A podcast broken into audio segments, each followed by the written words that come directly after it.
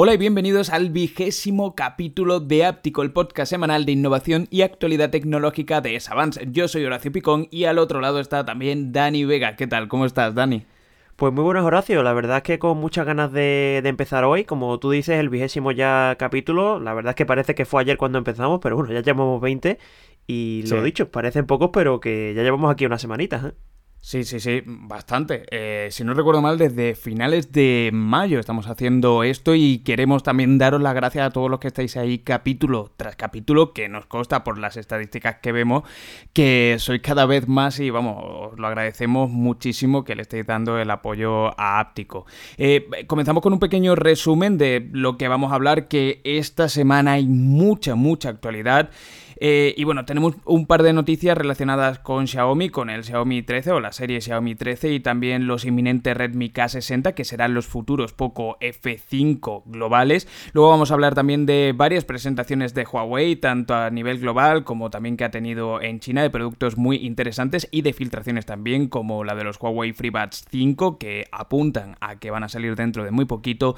También vamos a hablar de la sorpresa que parece eh, de parar Sony para 2020 2023 y es que se ha filtrado que vendrían nada más y nada menos que seis nuevos móviles diferentes eh, o de diferentes gamas, mejor dicho, para ese 2023 que está ya a la vuelta de la esquina. También vamos a hablar del nuevo y controvertido modo de verificación de edad de Instagram y también de cómo el FBI ha encontrado el segundo mayor botín de Bitcoin en una casa de, de Estados Unidos de una forma un poco rara. Pero bueno, también muchas más noticias y comenzamos, Dani, con eso que hablábamos de Xiaomi.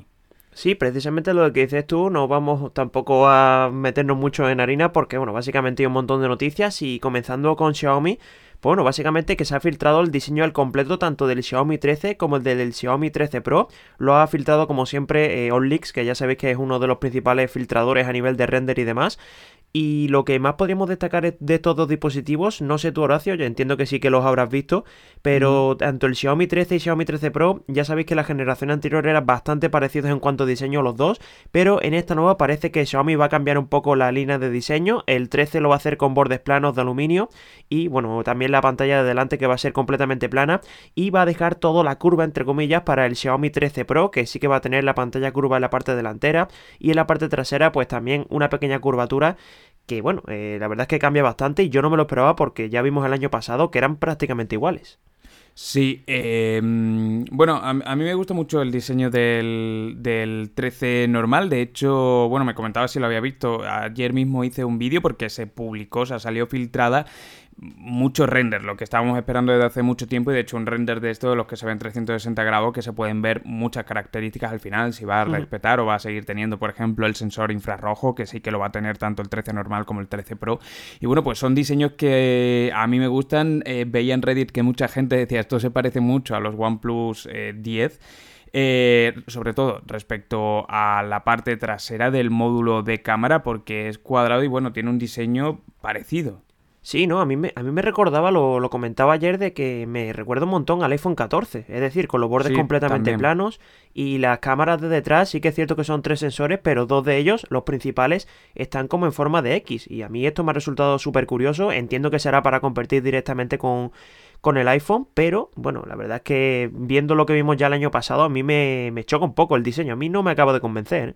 Sí, a mí me parece más bonito el del Xiaomi 12 Pro, dispositivo que tengo y que uso cotidianamente porque es mi móvil, digamos, del día a día y me gusta muchísimo el diseño que tiene. Este tampoco me parece feo, ¿no? Pero sí que es cierto que es un poco volver a esa tendencia de coger como referencia, aunque sea aquí de una manera un poco más lejana, los dispositivos iPhone, ¿no? Ya hemos visto que muchos dispositivos, de hecho, de gama media eh, introdujeron este tipo de cantos y tal, más cuadrado, un poquito más gordote con esa mirada, ¿no? A, los iPhone, a mí no me disgusta, ¿eh? también tengo que decir, pero bueno, es eso, que no ha tomado, digamos, una línea de diseño propia, por así decirlo, Xiaomi se ha ido por otro lado. A ver, esto depende también de los renders, ¿no? Después cuando lo tienes en la mano, pues es muy distinto a lo que a lo que se ven las imágenes. Y bueno, por comentar un poquito lo que van a llevar estos teléfonos, obviamente van a, van a llevar el último procesador de Qualcomm, el Snapdragon 8 de generación, o sea, la segunda generación de este procesador, que se va a presentar la semana que viene por parte de Qualcomm, que de hecho creo que lo comentamos ya la semana pasada que, estaba ya el evento, el evento ahí en, en marcha.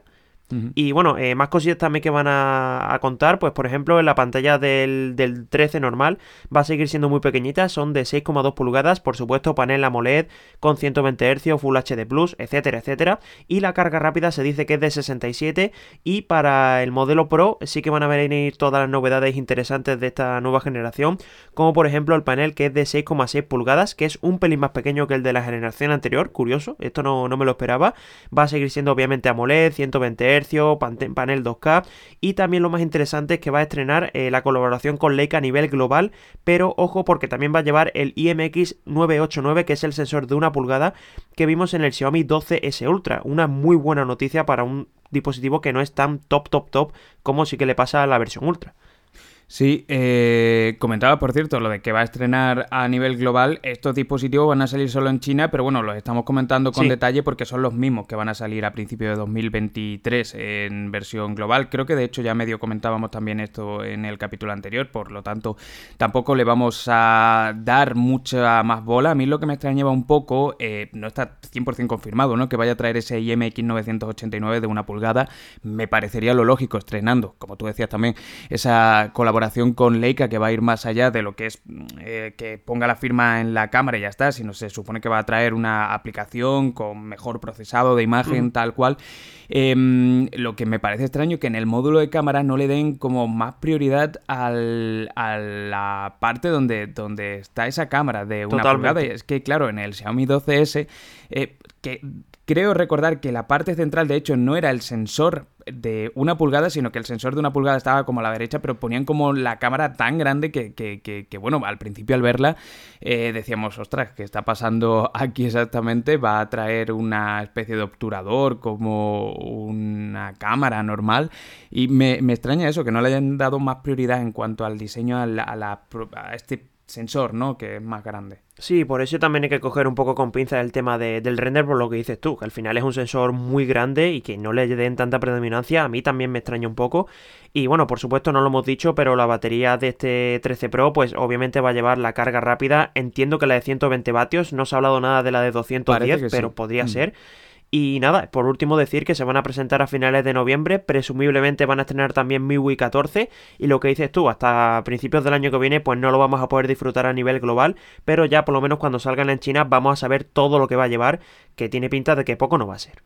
Sí, eh, no tiene muchos cambios y vamos, ya vamos acabando con, esta noticia, no tiene muchos cambios, pero a mí personalmente me, me llama mucho la atención y me da mucha curiosidad el tema de la cámara. De hecho, si no sale a precio muy elevado, no descarto incluso importarlo este año desde China, cosa que nunca he hecho con un Xiaomi, eh, digamos, eh, recientemente, antiguamente no había otra, pero no descarto importarlo y traerlo por aquí para probar las cámaras con este sensor de una pulgada al que le tengo, le tengo muchas ganas. Sí, veremos, a ver, sobre todo también a, qué precio se puede importar y tal, que será lo, lo definitivo. Claro. Y bueno, eh, siguiendo con Xiaomi, ya la última noticia así importante que vamos a comentar sobre ellos va a ser del futuro Poco F5. En teoría se va a llamar en China Redmi K60, aunque sí que es cierto que esto yo daría un poco el beneficio de la duda, básicamente porque el año pasado el K50 no acabó siendo el F5. Recordad que salió una versión que era el Redmi K40S, que ese al final se fue, fue el, Poco F, el Poco F4, perdón, y el F5 pues en teoría va a ser el K60, pero por ahora todavía no se sabe. Y lo que sí que se sabe es que parece ser que se va a presentar muy prontito en China. Eh, parece ser que no va a tardar demasiado. Entiendo que será un poquito más tarde del Xiaomi 13.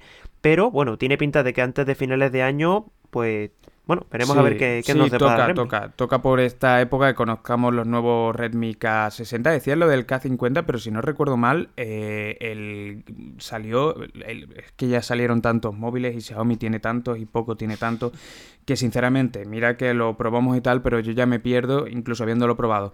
El gaming, no había uno Gaming sí, ese fue el, ese fue el Poco F4 que creo que era el GT era. Eh, sí, ese era el Poco F4 GT, que creo que en China se llamó K50, no sé si Gaming o Strength Edition. Claro, era, era, era uno de los K50, la serie, o sea, esto de los K60 son una serie de varios móviles que van a salir, y es eso, bueno, eh, mm, van a salir en las próximas tres semanas seguramente, así que os comentaremos aquí ya con todas las especificaciones una vez se hayan lanzado y podremos confirmar. En el modelo más Pro, digamos como eh, punto así más novedoso, vendría una pantalla 2K y tal, pero bueno, es eso, confirmaremos ya lo que son las eh, características solo informaros eso de que SK60, futuro poco F5 seguro, sea, algunos compartirán, pues está a la vuelta de la esquina también en China, antes de que este año lo vamos a conocer. Y vamos a hablar de una presentación ya hablando de Huawei, que sí que tiene varias cositas interesantes que vamos a comentar aquí, le vamos a dedicar un poquillo de más tiempo, porque en España se va a presentar el próximo 10 eh, de noviembre, el jueves, eh, el nuevo Huawei Mate 50 Pro. Eh, un dispositivo que realmente salió en China ya hace un par de meses, si no recuerdo mal. De hecho, los que nos estáis escuchando desde México y en algunos otros países de LATAM, ya sé que está también lanzado este dispositivo, no desde hace mucho, pero sí lleva como una semanita o así. Y básicamente comentar que es un eh, smartphone con 6,74 pulgadas de pantalla OLED WHD Plus de 120 Hz con un procesador de eh, Qualcomm, el Snapdragon 8 Plus generación primera, con una carga rápida que me ha extrañado porque no es excesivamente tampoco rápida para ser un dispositivo top de alta gama, 67 vatios y 50 vatios de carga rápida, ahí sí podríamos decir que es rápida, rápida, pero donde está realmente la mayor, eh, el mayor punto fuerte de este terminal es en las cámaras. Eh, es una cámara que ha recibido la mayor puntuación del, eh, del benchmark de XOMark, que bueno, esto es un poco relativo, siempre... Bueno, pues eh, sabemos que los benchmarks ya en sí no tampoco eh, reflejan la situación real, ¿no? Pero bueno, ahí queda el dato. Sería un sensor principal de 50 megapíxeles. Eh, bueno, no, este es el gran angular, si no recuerdo mal, eh, de 50 megapíxeles, luego de 64 megapíxeles en el principal y 13 megapíxeles una cámara como de profundidad eh, y luego nos encontramos con un frontal de 13 megapíxeles en el sensor eh, de, de, selfie. Em, Huawei, a pesar de haber mm, abandonado lo que es la colaboración con Leica, sigue poniendo muchos esfuerzos en el tema de las cámaras. Y aquí teóricamente nos encontramos con un terminal que nos va a dar muy buen resultado en estas situaciones. Yo lo probaré, ya os contaré. El mayor de los problemas que sigue teniendo, problema entre comillas, es que sigue sin venir, obviamente, con esas aplicaciones de Google, sin esos servicios de Google. Sí, también hay que aclarar, por ejemplo, que el procesador, a pesar de ser el 8 Plus generación 1, es 4G, es decir, no es la versión 5G, porque ya sabéis que Huawei tiene limitaciones por ese lado. Y tú has comentado el tema de la cámara y sí, el de 50 megapíxeles era la, cámara principal, que lo interesante mm. es que lleva apertura manual, es decir, va de F1.4 a F4.0. Este sistema ya lo hemos visto, si no recuerdo mal, en el S21 o S20, no recuerdo, no recuerdo qué teléfono era exactamente, pero en uno de Samsung y el de 64 megapíxeles se corresponde con el telefoto, que ojo las cámaras, de, como dices tú, de este Mate 50 Pro, ya sabéis que Huawei, pues bueno, tiene algunos problemillas a nivel de optimización y tal, con el tema de Qualcomm y bueno, ya sabéis con las restricciones que tenemos de Estados Unidos, pero a nivel de fotografía ya eran muy buenos anteriormente con la colaboración con Leica y parece ser que Huawei pues lo quiere mantener. No sé si lo seguirá manteniendo a ese nivel, pero bueno, por lo menos lo ellos, está intentando. Ellos tienen un I más D de la leche aquí, o sea, al final llevan mucho tiempo, se han llevado mucho tiempo metiendo dinero en el, eh, en el desarrollo de cámaras. Y sí que es cierto que, que algo mantendrán a pesar de no tener esa colaboración con Leica. Recordemos que Leica al final lo que pone es como el sellito, ¿no? De calidad y tal, pero todo el desarrollo es propio de Huawei. Entonces, bueno, es una pena, es bastante... Em, a mí me da mucha pena al final tener un móvil que realmente es interesante, pero que tiene diferentes limitaciones que hace que no lo sea tanto el precio, además de 1.200 eh, euros aproximadamente bueno, pues no... Mm, o es muy difícil que pueda competir en términos generales contra cualquier otro eh, dispositivo de gama alta. Este dispositivo, como os decía, se va a presentar ya de forma oficial en España. Veremos si también vienen otros dispositivos de los que hemos hablado por aquí hace relativamente poco, el, Huawei Watch GT3 SE, que era igual que el GT3, pero digamos con un diseño diferente y también eh, pues algo más limitado en cuanto al precio, más baratillo, por los materiales de construcción que tiene y eh, veremos si sale. Al final los Huawei FreeBuds 5i a los que les tengo muchas ganas porque son unos auriculares con cancelación de ruido relativamente económicos y además serían los más baratos si no me equivoco. Veremos a cuánto sale el precio a nivel global, pero serían los más baratos con el DAC que tengamos, digamos, en el mercado global, ya que podrían estar en torno a unos 50, 60 euros, que nada mal. Desde luego veremos si, si lo podemos ver. Sí, ya les pasó a los FreeBuds 4i, que eran unos auriculares magníficos. De hecho, no recuerdo el precio, pero, pero bueno, la gente lo sé que lo han comprado prácticamente a mansalva. Y lo que dices tú, ¿no? Al final con los teléfonos móviles tienen pues esa limitación eso que no pueden tirar tanto como les gustaría, pero bueno, en el territorio de los smartwatch y, también de los auriculares, Huawei lo está haciendo genial y tiene pinta de que va a seguir así, porque bueno, eh, siguen lanzando productos y la gente lo está cogiendo con, bueno, con, muy buena acogida. Sí, totalmente. Y ahora pasamos a hablar de un par de, eh, o sea, de una presentación que ha sido real y de una posible presentación. La real, brevemente, el, el Huawei Watch GT Cyber o Cyber, como le queráis llamar.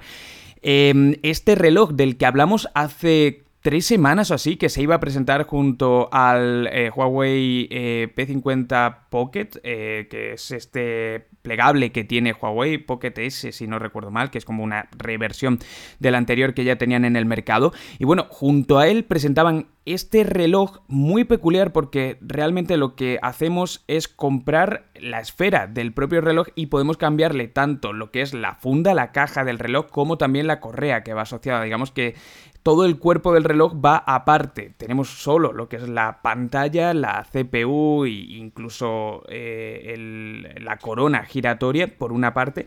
Y tenemos como cinco opciones diferentes, pues una carcasa que sería más rugerizada, otra carcasa que sería más de, por ejemplo, titanio y tal, para pues un acabado más elegante, por así decirlo.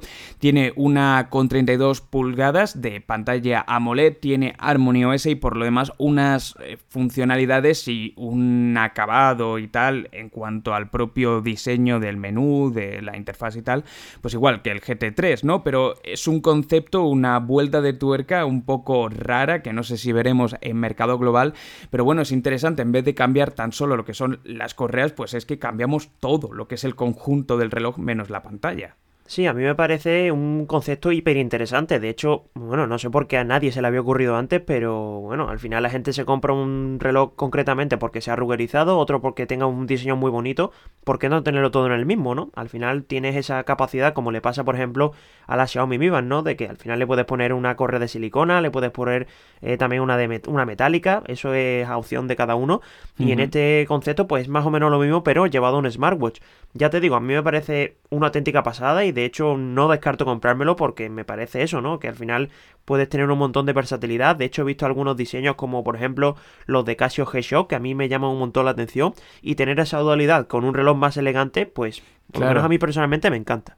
Es interesante, no está listado todavía en la página oficial de, Huawei Global, tan solo en China, pero bueno, mm, no sé si saldrá, porque esto es como algo muy arriesgado, ¿no? Por parte sí, parece un concepto, sí. Son 100, por cierto, 170 euros lo que cuesta el dispositivo, por lo tanto, bueno, tampoco es, digamos, mm, no se sale fuera de, lo que es la línea de precio de Huawei en este sentido de, relojes inteligentes. Sí, al final es eso, ¿no? De, bueno, te gastas 170 euros como en el núcleo central, pero si lo puedes ir ya añadiendo correas por, no sé, se me ocurre 20, 30 correas euros. Y pues, cuerpo, claro, o sea, es que es todo, ¿eh? digamos, se, se, aprieta y se deja encajado, ¿no? En la caja.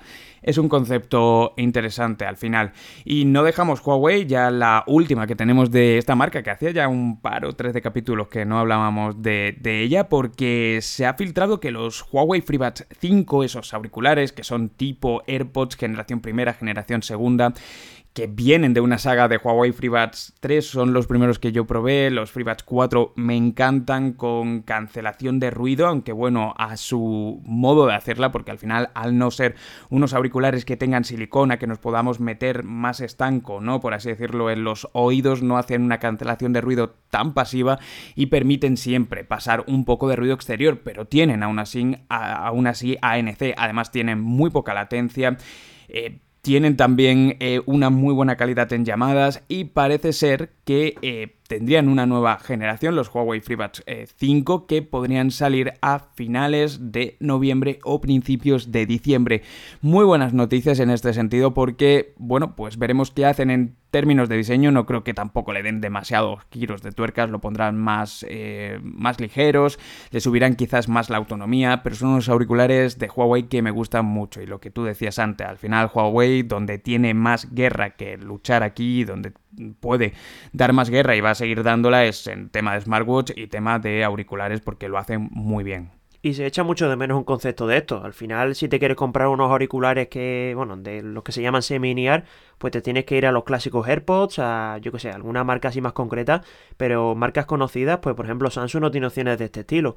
No. Huawei esto lo tiene muy controlado, ya los FreeBuds 4 yo también los pude probar y a mí me gustaron un montón, el concepto también.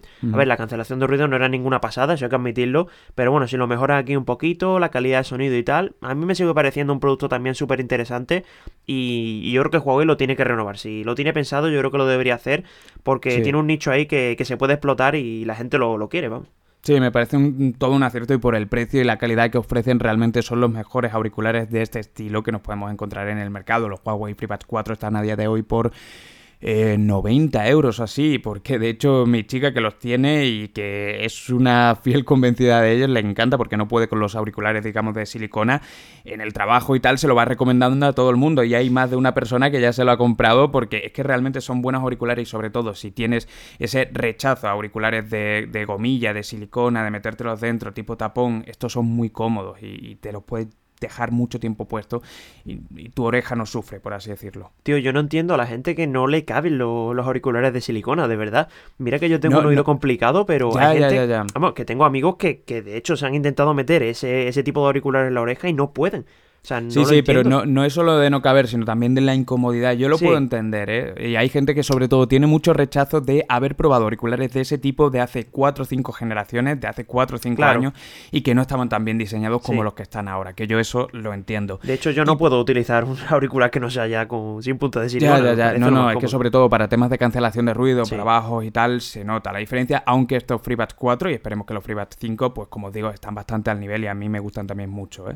Eh, vamos a hablar ahora de Samsung y de la telenovela que viene desde hace ya algunos capítulos con Snapdragon, de que si todos los dispositivos que vaya a sacar o todos los Samsung Galaxy S23 que vaya a sacar en el mundo van a venir solo con Snapdragon, si van a sacar un nuevo procesador de Exynos, primero dijimos que solo iban a ser Qualcomm, luego después de verano dijimos que no, que a ver, que se lo habían pensado mejor y que iba a haber también Exynos, bueno, pues parece que según una filtración del CFO que creo que es algo así como director financiero. El CEO, digamos, sería el, director eh, máximo, el CTO sería el director de la parte técnica informática, bueno, pues CFO es financiero. Ha desvelado en una presentación de producto, en una especie de convención que estaba dando una charla, que Qualcomm había aumentado bastante las ventas a Samsung de su eh, procesador más top y esto parece hacer indicar que estaríamos ante la evidencia de que Samsung no va a sacar, como venía generación tras generación sacando en Europa al menos, dispositivos con un Exynos, sino que todos los dispositivos que sacará a la venta pues ya pasarían a ser o tener, mejor dicho, ese Qualcomm Snapdragon eh, de, 8 de generación segunda o Gen 2, ¿no? Entonces, bueno, pues buenas noticias creo para todos aquellos que tenían que pagar año tras año, cada dos años, porque son eh, fieles seguidores de Samsung, un dispositivo que rendía peor que uno que había sido comprado en América o en otra parte del mundo, eh, pues al mismo precio además, porque Exynos y Qualcomm, los dos dispositivos acababan teniendo el mismo precio. Yo estoy harto, tío. Yo aquí no, no voy a decir que esto sea verdad, que sea mentira, porque estoy harto, sinceramente, lo que dices tú. A principios de verano que sí, después en verano no ahora que sí, ya te digo, yo no sé, yo prefiero esperarme a que salga ya el teléfono definitivamente para saber cuál tiene. A ver, también es cierto que la lógica nos dice que va a tener Qualcomm porque al final Samsung también se sabe que, está adaptando todas sus fábricas para poder fabricar procesadores a Qualcomm, así que la teoría dirá, oye mira, ya que estoy fabricando los procesadores de Qualcomm, ¿qué sentido tiene de tener yo que diseñar uno que funcione incluso peor? Teniendo esto, ¿no? Mm, no sé, a ver, la lógica dice eso, pero yo no me atrevo a decir si va a llevar Qualcomm, si va a llevar Exynos, ya cuando salga nos enteraremos y, dejaremos ah, eso por Esto, esto desde luego lo cogemos, bueno, yo creo que relativamente si lo dice este, este hombre... Eh, a ver, que tiene lógica, sí. Claro, o sea, digamos al final es extrapolar datos, ¿no? Y si hay ese aumento no es porque haya surgido un nuevo país de no sé cuántos millones de habitantes y que de repente Samsung entre ahí en ese mercado o que tenga previsto que se vendan más Samsung Galaxy S23 que nunca, ¿no? Creo que tiene una cierta lógica pensar que esos van para el mercado europeo y es que no recuerdo cuál era la otra región, pero había otra en la que se seguían manteniendo Exynos. No sé si era también dentro de la propia Corea o qué, y no sé a qué criterios exactamente acababa mm, pues eh, significando ¿no? que en un lado fuera Exynos y en otro Qualcomm, pero bueno, eh, tanto en Europa como en otra región, creo recordar que en Corea, em, pues tenían este procesador que yo diría que se, se va a acabar, ¿no? Aunque tendremos que esperarlo. Sí, veremos a ver. Y bueno, de Corea vamos a dar un salto relativamente pequeñito porque no vamos a ir a hablar de Japón, de japoneses, ya lo comentabas tú al principio del podcast, que íbamos a hablar de Sony. Parecía que Sony estaba como cada vez hacía menos teléfonos de, bueno, tanto de gama alta como incluso de gama media. Estábamos viendo aquí las últimas generaciones que incluso no a la gente no lo estaba adoptando demasiado bien, pero parece ser que llegan buenas noticias para Sony en 2023. Eh, ha dicho Reddit, ya sabéis que esto es una filtradora bastante, bueno, filtradora, en realidad es un, es un foro, pero bueno, que tiene relativa, relativa sí, Sí, la, verdad que cada vez vienen más filtraciones a través de usuarios de, Reddit. Sí, pasa, está pasando como Weibo, ¿no? Weibo es lo de China, pues Reddit está pasando con este tipo de filtraciones, pero a nivel más mundial. Y lo que decía, parece ser que Sony va a preparar diferentes dispositivos para 2023, van a ser seis modelos diferentes. En teoría, según se ha dicho, van a llegar dos con el Qualcomm Snapdragon 8 generación 2 y van a llegar otros dos con el 4 generación 1 y otros dos con el 6 generación 1. Un poco lío, pero bueno, para que nos entendamos, dos de gama baja, dos de gama media un, y dos de gama alta. Eso es lo que parece ser que va a llegar. Sí, eh, Sony tiene bastante batalla que dar aquí. A mí me llamó bastante la atención. No sé si lo he comentado anteriormente por aquí. Pero el año pasado yo, bueno, en el Mobile World Congress de este año, que fue a principios de 2022, iba buscando el stand de Sony. Y de repente, después de preguntarme, dicen, no, no, no, que Sony no ha venido al Mobile World Congress. Y digo, ostras, pues como verán de perdida la batalla en los smartphones como para no venir al, digamos, evento más importante del mundo de, de smartphones, ¿no?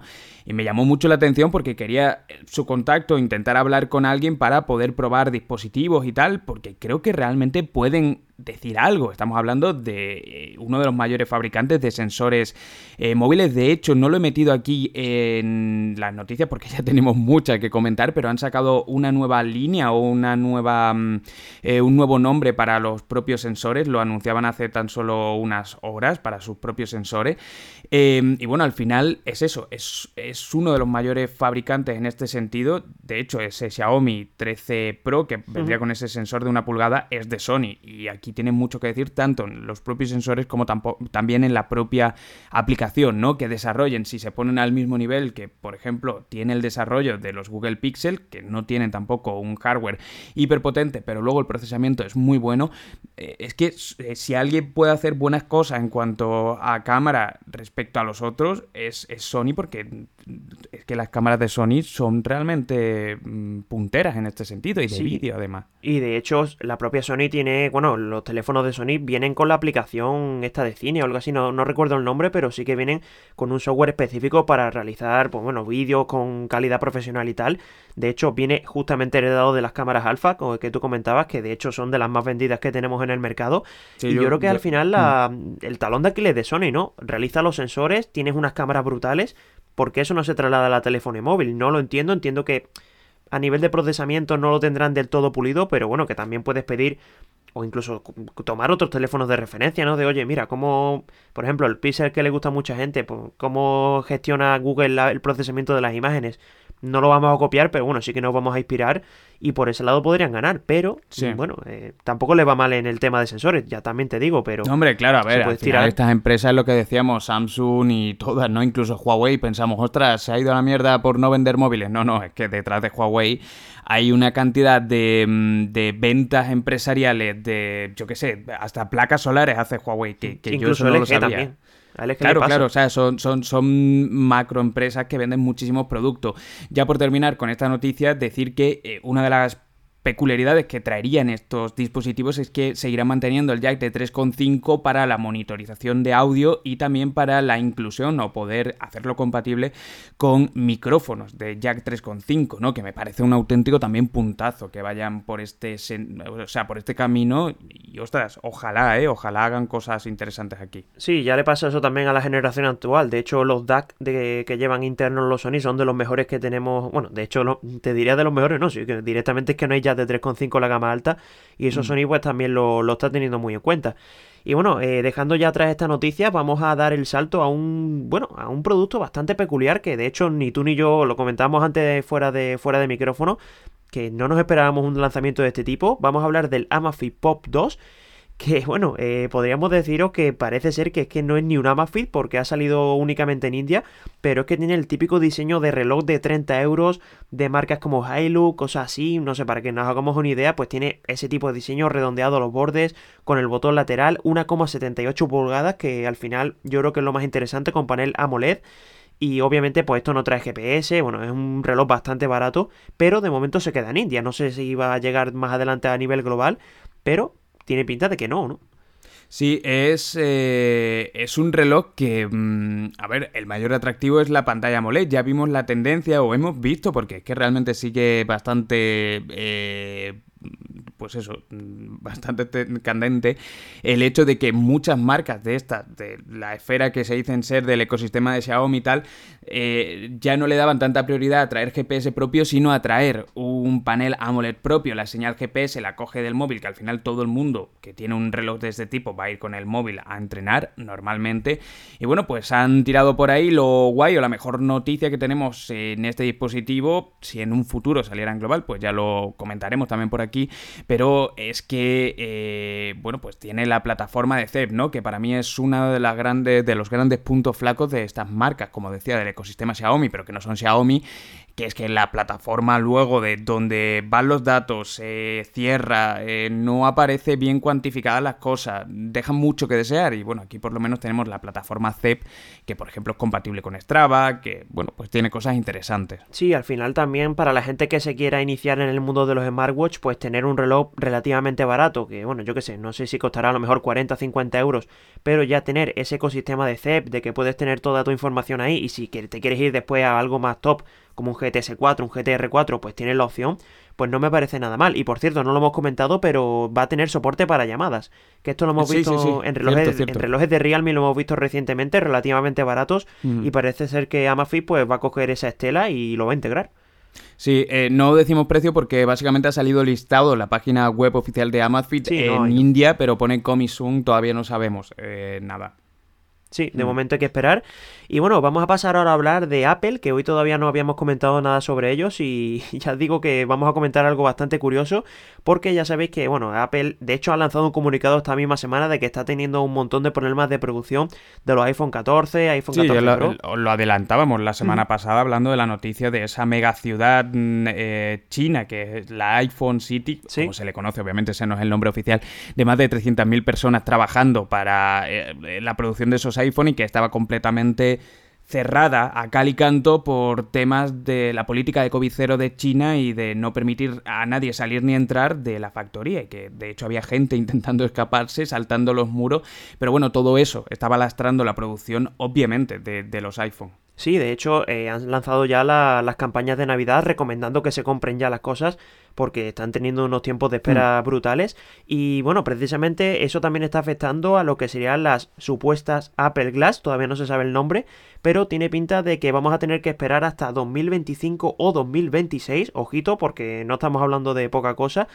Y bueno, veremos a ver cuándo salen, pero tiene pinta, como pone esto aquí en el guion, de que hasta el áptico número 300 pues no vamos a poder hablar de ellas, ¿no? Sí, sí, vamos por el 20, así que mucho va, va, a tener que llover. Esperemos que cuando, cuando estemos haciendo ese áptico 300 estaremos ya en un estudio eh, guay, súper insonorizado. yo, no enseño mi ubicación actual porque si no la gente no se le iba a creer, ¿eh?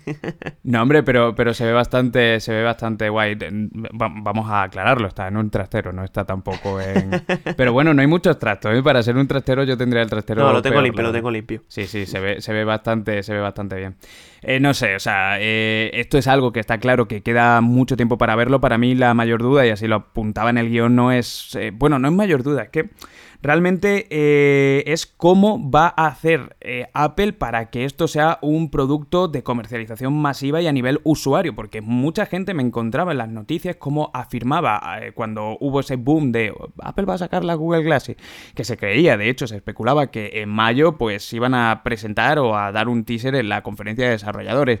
Y muchos decían va a ser una unas gafas destinadas sobre todo a empresas tal, yo lo dudo mucho, o sea Apple no tiene ningún tipo de producto eh, electrónico, por así decirlo, enfocado a empresas más allá del, Mac Studio, a lo mejor, si quieres, pero me cuesta mucho pensar que Apple va a sacar una gafa de realidad virtual enfocada a ese eh, uso industrial de que un operador pues vaya por los diferentes eh, puntos de la fábrica y vaya viendo qué cable es de cada circuito, ¿no? Por ejemplo, no sé, yo creo que si saca Apple algo serán unas gafas tal cual a nivel usuario para que se puedan usar. Eh, yo creo que a día de hoy al final especular sobre eso es muy relativo porque yo entiendo que Apple estará haciendo, bueno, diferentes convenios con un montón de empresas para para algo que todavía no se sabe, ¿no? Porque al final esto, estas cosas tenemos que esperar, ya lo hemos visto en otras ocasiones, por ejemplo, estos últimos que han hecho con Matter, que como han integrado esa plataforma dentro de, bueno, de la aplicación de casa de, de iOS,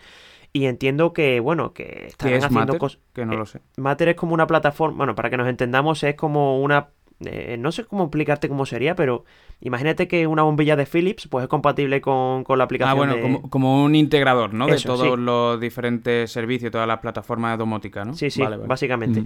Y entiendo que también harán lo mismo con las Apple Glass, harán diferentes, lo dicho, diferentes acuerdos con muchas empresas para ver cómo lo integran. Yo a día de hoy también me pasa como a ti, que no encuentro lugar todavía unas Apple Glass a nivel tanto empresarial como también a nivel usuario. Simplemente eso, ¿no? De jugabilidad, que ya lo hemos visto con las Oculus. Y Apple, pues entiendo que tendrá preparado algo, pero por ahora yo creo que especular es un poco tirar. Lo, tenía también en el guion. Eh, sí, claro, y, digamos, no, no. Es que al final es eso, es espectacular. Eh, espectacular, no, es especular. Pero decía que también me cuesta mucho pensar que el giro que va a tomar Apple o el camino que va a tomar Apple en este sentido va a ser sacar unas gafas gaming. Es que tampoco me encaja, digamos, con la filosofía de Apple. O sea, yo creo que va a sacar algo tipo eh, Apple Watch pero que tengamos directamente en los ojos. Y claro, para eso todavía tiene que avanzar. Tema de baterías, tema de pantallas, tema de costes. O sea, no me cabe la menor duda de que estas gafas saldrán por 1.500 euros seguramente, pero aún así, a día de hoy yo creo que es difícil eh, conseguir ese precio por algo realmente interesante. Y al que al final, a día de hoy, lo único que Apple está dando mucha caña al tema de la realidad virtual con el sensor LiDAR y tal, pero es que al final para lo que lo está usando es para cuando salga un nuevo teléfono, un nuevo producto, pues bueno, poder coger tu teléfono y hacer como una recreación 3D. Es lo único que, se está viendo que, le estén dando caña, ¿no? Por lo demás. Esto es como los coches eléctricos, aunque bueno, los coches eléctricos están un poquito más o tienen un poquito más de acogida, ¿no? En el mercado, más de penetración, por así decirlo, en el mercado, en el español quizás menos, pero en otros países más. Pero quiero decir que es un proceso que va a llevar tiempo, que se puede venir a, o sea, puede explotar el boom de, vamos a hablar del metaverso, de la realidad aumentada, de la realidad virtual o de los coches eléctricos, pero esto adoptarlo va a costar tiempo, 2025, 2026, me parecen plazos completamente normales.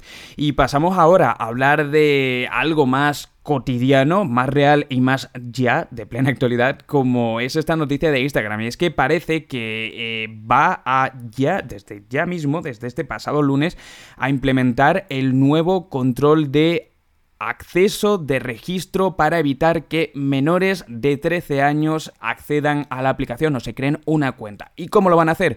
Bueno, pues después de haber eh, llevado, haberse llevado un periodo eh, directamente probando esto en Brasil y también en la India, eh, ahora ha llegado a todas las partes del mundo el hecho de necesitar hacer un vídeo eh, o sea, un, selfie en vídeo y también de subir tu DNI o tu carnet de conducir para que eh, puedas eh, o para que demuestres que tienes al menos más de 13 años. Esto es un poco controvertido porque al final pues le estamos dando nuestros datos a Meta, en este, en este caso digamos que a una subcontrata, por así decirlo, a una tecnológica a la que le ha contratado los servicios que se llama Yoti, que está especializada en hacer este tipo de verificaciones y por lo que nos ha dicho Facebook o lo que nos ha dicho Meta, Instagram, eh, podremos estar tranquilos. Esto siempre lo va a decir, obviamente no me cabía duda que dijera lo contrario, que solo van a estar guardados, digamos, esos datos durante un mes y que luego se destruyen, ¿no? Pero bueno, eh, una... Mm, eh, una tecnología un poco también controvertida porque no hay ninguna persona detrás, sino que va a ser una inteligencia artificial con tu DNI y con ese vídeo en selfie que va a tener de ti, que se, supongo será girando la cara, va a dictaminar si tú tienes más o menos de 13 años. Es interesante, y bueno, pues eh, que sepáis que lo vais a tener. Si os creáis una cuenta de, de, Instagram no asociada a ningún otro perfil, vais a tener que hacer esto. Sí, al final, yo no sé por qué no han adoptado, por ejemplo, la tecnología que vemos, yo qué sé, por ejemplo, cuando te abres una cuenta virtual como N26, Revolut y tal, pues sí que te llama una persona, un agente y, ah, lo haces sí, tú. ¿no? claro. Claro, pero son. eh, eh, hablando de Instagram, será mucho más masivo. No sé cuántas cuentas se puedan crear de, de- de Instagram al día, pero. Sí, es no, te- difícil. si te lo digo por el, por el sistema, ¿no? De que es demasiado arbit- arbitrario. Si, bueno, es que, por ejemplo, me genera la duda de, ¿y si la persona que sea se falsifica el DNI? Es que, no sé, no Sí, me parece pero tampoco sería, un sistema claro, infalible. sería el DNI más luego, eh, en teoría hay un procesamiento de ese vídeo que te estás haciendo y esa inteligencia artificial es capaz de detectar si tú tienes más o menos de 13 años por tus rasgos, o sea, directamente. Entonces también, bueno, cuando lo tienen así supongo que estará bastante desarrollado, que tampoco me cuesta mucho creerlo. ¿eh? Esto creo que después de entrenar una inteligencia artificial con miles de caras, digamos en ese patrón de más, menos 13 años, no creo que sea tan difícil pidiendo ya las barbaridades que estamos viendo en inteligencia artificial en este sentido de reconocimiento de imagen y tal. No sé, yo soy un poco reticente porque a mí siempre este tipo de, de tecnología siempre me ponen menos edad. Por eso te digo que, Ya, que bueno, no sé yo si fiarme. ¿eh? Eso, bueno, iba a decir juega a tu favor, de- Depende, depende, depende. depende. Sí, sí, desde luego depende.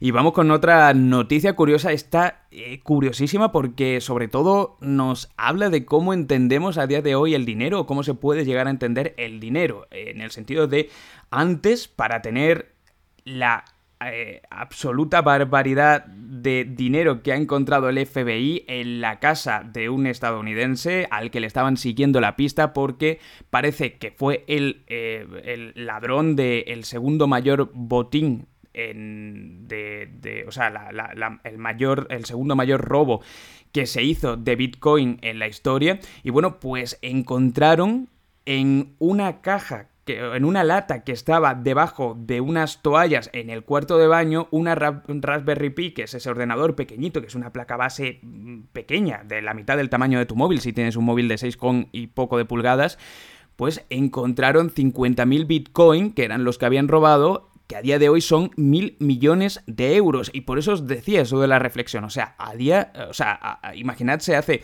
siquiera 15 años, cómo, cómo, o sea, eh, en qué momento mil millones de euros podían estar eh, almacenados ahí, en una cosa tan pequeña. No están almacenada per se, por así decirlo, pero lo que tienen son esos, esas claves, ¿no? Indicativas de que, de que mm, tiene acceso a ese dinero y que ese dinero es suyo. Bueno, es suyo, es robado, ¿no? Pero que tiene acceso a ese dinero.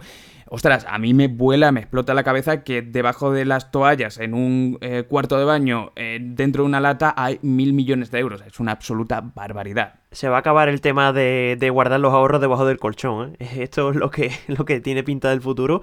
Y sí, lo Sí, que sí. dices tú, que al final están metiendo mil millones de euros, que no es poco dinero, al revés, es una barbaridad de dinero. No, no, yo es que, es que ni, una ni caja, me lo. una lata. Yo ni, yo ni mm, me planteo a nivel mental, porque tú dices, mira, un millón y medio, pues una casa guay, digamos, en el centro de Madrid, un ático, bueno, y, ni eso, no te cuesta más, pero más o menos te haces una idea de cuánto es, pero mil millones de euros, o sea, eh, eh, estamos hablando de una absoluta Una locura, una barbaridad. locura. Ujú. Sí, sí, sí, sí, sí. Bueno, Así y que- después de esta noticia vamos a pasar con otra también bastante rápida. Esta no Mm. nos vamos a detener mucho, pero para todos los que seáis suscriptores de Disney Plus, pues parece ser que se va a aparecer Os va a tocar relativamente... pagar más. Sí, eso, vais a tener que pagar más. Eso, esa es la noticia básicamente. Y bueno, eh, para los que paguéis esta, esta suscripción, que sepáis que va a pasar de 8,99, que es lo que se paga actualmente, a 11,99. Es decir, que sube 3 euros, que es bastante dinero, y va a ser a partir del 8 de diciembre. Así que bueno, eh, también se está hablando ahí de que van a meter un plan con anuncios. No se sabe todavía ese específicamente cuánto va a costar, pero que sepáis que el plan normal, 3 euros más, que no es poco dinero. Sí, eh, yo te lo decía antes, que al final yo me voy a tener que poner a ver, mm, y va a ser uno de mis objetivos de cara a 2023, las suscripciones que tengo y lo que me compense lo que realmente me estoy gastando, porque al final, ahora estaba yo probando el reloj de Fitbit y esta Fitbit tiene el plan premium que te da como algunos datos extra y te cuesta 9 euros al mes. es una locura, se tío. Nos, se nos está yendo un poco la olla con el tema de las suscripciones, parece que no, pero poquito a poquito se te hace un agujerito ¿eh? eh cada mes. Es que no te das cuenta, pero al final entre suscripción y suscripción, a ver, no te voy a decir que te estés gastando 100 euros, pero pero 50 puede, ¿eh? O sea, sí, si, en algún momento, si en algún momento en esa Vans creo una especie de, mm, de Patreon o algo así, bueno, a esa sí merece la pena suscribirse, ¿vale? Que lo sepáis. Hay que correr para casa. ¿no? A un pequeño, a un pequeño eh, aparte aquí, pero sí, no, desde luego es, un, es un dinero, es un dinero. Hombre, tampoco va a costar 11 euros, ¿eh? Eso no, no, no, eso seguro. Precios y, populares. eso sí. Y bueno, eh, hablando de aplicaciones de este tipo, aunque no es exactamente eso, pero vamos a hablar ahora de Meta, porque parece ser que, que bueno, eh, van a despedir a miles de trabajadores que eh, ya sabéis que esta semana también ha, anunciado Elon Musk en Twitter que ha despedido un montón de personas, pues parece ser que Meta va a tomar el mismo camino. No sabe, no, bueno, de momento no se sabe cuál es la razón exactamente, pero parece ser que las tecnológicas se están renovando en este sentido. Y ojito porque, bueno, desde 2020 estamos hablando de que se ha contratado a 42.000 eh, trabajadores nuevos, que es una auténtica brutalidad. Claro, o sea, todo esto viene realmente porque durante los años, bueno, sí, realmente los años, ¿no? Pero los meses iniciales, sobre todo de pandemia, eh, todas las tecnológicas sufrieron un, un repunte, eh, sí. un boom eh, en la bolsa que no era normal. Les entró dinero a puertas y no solo dinero a puertas, sino que había muchos anunciantes que se pasaron directamente a digital. Eh, lo vimos con los portátiles que se agotaron en todos lados. Luego salieron un montón de gamas de portátiles que parecían que estaban muertos, pues de repente más portátiles que nunca en el mercado. Y ahora viene el bajón de eso, ¿no? Que digamos no viene todos estos despidos que hemos visto en Twitter y en diferentes tecnológicas. Es que esto es más o menos normal, eh, digamos, provocado por ni la guerra de Ucrania ni por una crisis. No, o sea, viene, digamos, por la eh, tendencia normal de después de haber tenido tres años en las que las tecnológicas han ingresado muchísimo dinero de forma descontrolada y necesitaban contratar a tanta gente como 42.000 trabajadores, que es una brutalidad. Bueno, pues ahora tienen que hacer ciertos ajustes ante la estabilización, ante la rectificación, la corrección. ¿No? De lo que sería, y en bolsa se está viendo cómo está más estable a nivel de, de pues eso, eh, de, del el coste de las eh, participaciones, ¿no? De, de, las acciones. Sí, además también lo que pones tú aquí en el guion, la reflexión de que al final Meta está perdiendo bastante dinero con, eh, con todo el tema del metaverso, eh, se están centrando mucho en invertir muchísimo dinero en ese apartado. Sí, eso aparte. Y veremos a ver si eso no afecta a, otra, a otras vertientes de la propia empresa, ¿no? Tiene pinta de que, bueno, de que ya está pasando. Sí, bueno, veremos qué pasa con, con Facebook. Ellos, eh, bueno, Meta, eh, ellos más o menos verán, iremos diciendo. Yo creo que Meta queda para, para rato, o sea, no se van a quebrar ni nada, pero obviamente es que una empresa, o sea, 18 años tiene ya Facebook, ¿eh? eh sí, no. Ojo, que, que, estamos hablando de una empresa madura, bastante madura, y tendrán que ir tomando pues sus caminos, ¿no? Eh, y vamos a hablar ahora de un poco tanto de movilidad alternativa, por así decirlo, como también eléctrica, para acabar este capítulo, y es que la primera de ellas es el primer barco de carga del mundo que se mueve aparte de lo que es el combustible normal, que lo sigue teniendo, con una turbina eólica que tiene en la parte frontal del barco. Y no os imagináis un molino, no, es una especie de torre que tiene como unas eh, ventanas, ¿no? Unas ventanas eh, longitudinales, como unas celdas y a través de ahí pues entra todo el viento. Es un barco que han fabricado en Japón pero que hace la ruta Japón-Australia, Australia-Japón porque transporta carbón y es una torre de 55 metros de alto, que es bastante, en un barco de 235 metros de eslora, que bueno, es un barco medianito tirando a grande, o sea, es un barco de carga, partiendo de esa base, pero dentro de los de carga tampoco es un mega, mega, mega eh, barco de estos portacontenedores. Y teóricamente lo que va a hacer es reducir en un 5% el consumo de eh, combustible convencional y obviamente tener menos emisiones tal cual. Mi reflexión es hasta qué punto te merece la pena gastarte el dinero que seguramente habrá gastado en inversión y tal, eh, para solo, entre comillas, un 5%, que lo mismo un 5% es una millonada ¿eh? en, el combustible Hombre, en un viaje tan largo que gastar.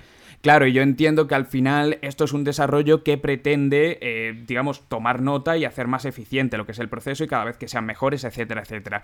Así que bueno, pues eh, esa noticia, ¿no? Que, me parece interesante. Eh, el, el, transporte en barco es una de las cosas que más contamina porque gasta muchísimo combustible.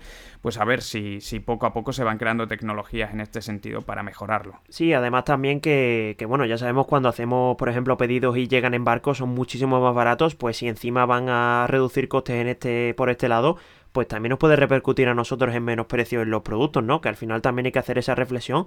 Y a mí, bueno, para los que hagáis una idea, has dicho tú que era ahí una, torre enorme. A mí me recuerda, por ejemplo, a lo que sería una chimenea para la inversa, ¿no? En vez de expulsar aire, lo toma. Sí, sí, sí, sí, Más o menos sería, sería una buena forma de, explicarlo. Sí, sí. Iría Yo lo que no sé, la estabilidad, supongo que porque todos hemos visto los vídeos estos, de hecho había en Discovery Max un, vídeo sobre, o sea, un documental, bueno, una serie de, varios capítulos sobre eso, con la de grandes tormentas que hay, llevar eso de 55 metros en la parte frontal tiene que ser y Además que, ¿eh? Y además que está fabricado en fibra de vidrio, que eso no es especialmente súper resistente. O sea, que...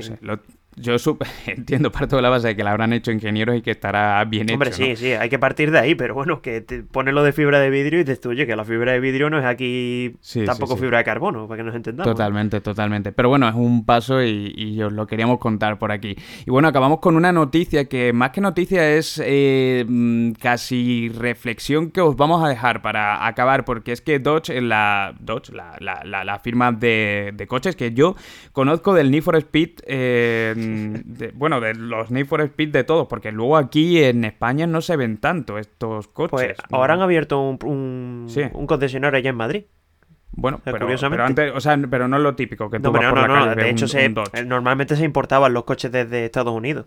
Claro, eh, pues han presentado los nuevos Dodge Charger, que son los nuevos, la nueva gama de eléctricos que tiene esta marca, una marca, digamos, de deportivos, ¿no? Por así decirlo, serían como Mustang, mm, para que no lo ubique. Sí, no, de hecho... No, o sea, me, refiero, Dodge en sí, para equipararlo, serían como los Mustang de Ford, mm, Sí, es más. A ver, puedes poner, puedes poner también Ford simplemente. O sea, es como la competencia directa allí en Estados Unidos son los típicos V8 super bestia con, con turbocargadores, o sea, esos son los Dodge.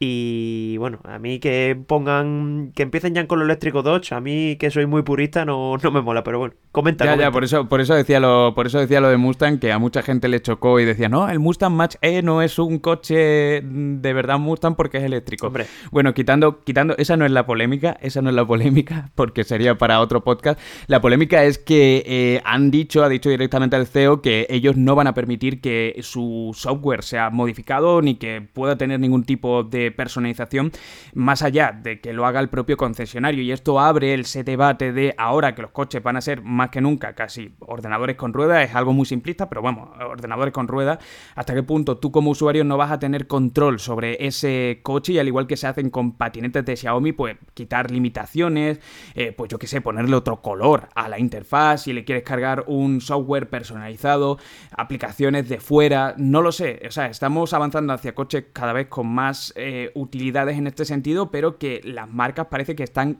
queriendo limitar mucho y nos vamos a encontrar casos de aquí a poco como, eh, pues eso, marcas directamente van a empezar a quitar la garantía como pasa, por ejemplo, en el tema de los Tesla. Eh, hay a Teslas a los que le han quitado, que son renegados, por así decirlo, que les han quitado el acceso a los supercargadores por haber hecho cualquier personalización en el propio software.